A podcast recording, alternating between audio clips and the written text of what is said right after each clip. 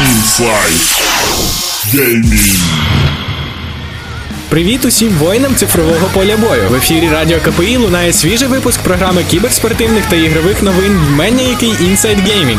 І з вами її ведучі Макс, a.k.a. Ghost та Катя, a.k.a. Blood Raven. І сьогодні ви дізнаєтеся про таке: статистичні дані про фрі-ту-плей ігри та розвиток кіберспорту. Всесвіт Star Wars втратив неанонсовану гру про сітхів. Квитки на The International 2014 було продано протягом години. Можливий вихід GTA 5 на ПК вже в червні цього року. Аддон до The Elder Scrolls Online, анонс турніру та можливого доповнення до Hearthstone, важливий патч для Diablo 3 Reaper of Souls. Дослідницька компанія Swerve показали цікаву статистику з приводу надходження грошей до кишень розробників від доступних у фрі-ту-плей іграх цукерок. Згідно даної статистики, лише 2,2% фрі-ту-плей гравців платять за внутрішньоігрові бублики. Також було надано інформацію, що дві треті гравців завершують грати у безкоштовну гру вже в наступний день. Інформація досить точна, адже в дослідженні було використано дані близько 10 мільйонів геймерів та 30 ігор. Отже, найбільше платять гравці у World of Tanks, і середній платіж складає 4,5 долари. Далі йдуть Team Fortress, Guild Wars та інші. Dota 2 займає восьме місце, League of Legends зачиняє топ-10, а платежі в середньому складають 1,54 долари та 1,32 долари відповідно. Всесвіт Star Wars, як виявилося, втратив не лише гру 1313.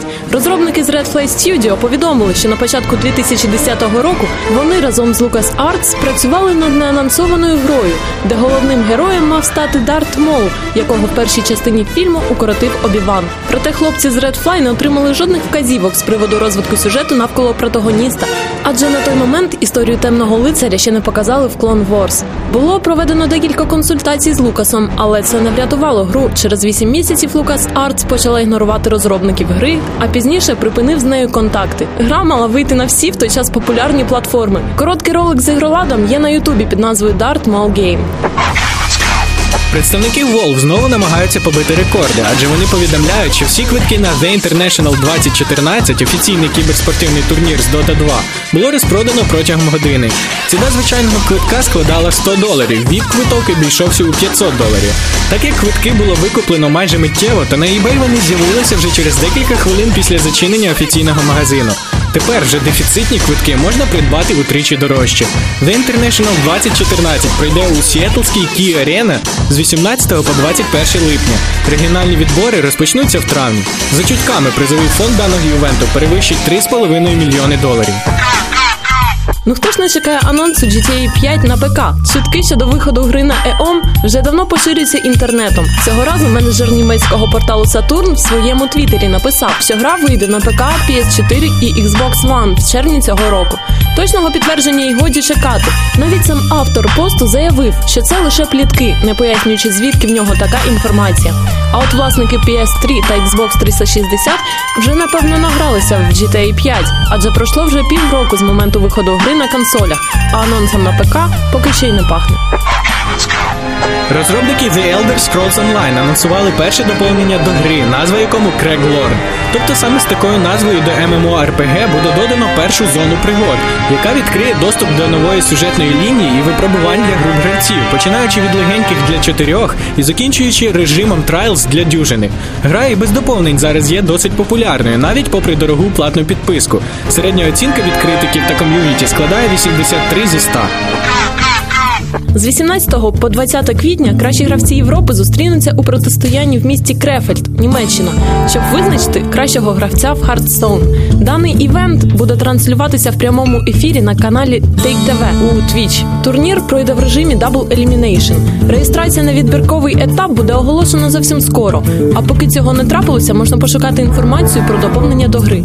Так, так, на офіційній сторінці у Твіттері з'явилися дещо дивні повідомлення. Проте анонсу Адону поки немає. Хоча хлопці з метелиці неодноразово про це говорили. Згідно чіток, доповнення принесе у гру нову колоду і нового героя Артаса. Зовсім скоро українські нефалеми зможуть приєднатися до очищення санктуарів від пекельних потвор в новому доповненні до Diablo 3. Проте навіть не враховуючи старту продаж гри на територію країни СНД, метелиця заявила про майже 3 мільйони проданих копій. Поки доповнення не надійшло до продажу в Україні, доводиться лише споглядати, як улюблена гра змінюється на краще. Не так давно нове доповнення під назвою Reaper of Souls стало доступним для гри, як Blizzard вже приготували новий патч. Змін зазнає все від ігрових персонажів та їх можливостей до системи крафту предметів. Повний список змін доступний на офіційному сайті Diablo. Оновлюються, до речі, не лише ігри компанії, а й лаунчер. Відтак нещодавно у Battle.net App з'явилася можливість переписуватися з друзями, навіть не заходячи до гри. Тобто лаунчер стає все більш схожим до Steam. Дослідницький центр Super Data Research і Newzoo опублікували дані, в яких показано, що аудиторія кіберспорту в порівнянні з минулим роком виросла майже вдвічі і наразі сягає 70 мільйонів чоловік. Статті також написано, що 70% глядачів чоловіки, хоча не так давно цей показник складав аж 94%. Більшість людей, пов'язаних з кіберспортом, відсвяткували від 21 до 34 днів народження. Середньостатистичний глядач протягом місяця заходить на кіберспортивні та стрімерські портали 19 разів і за сеанс витрачає там 2 години.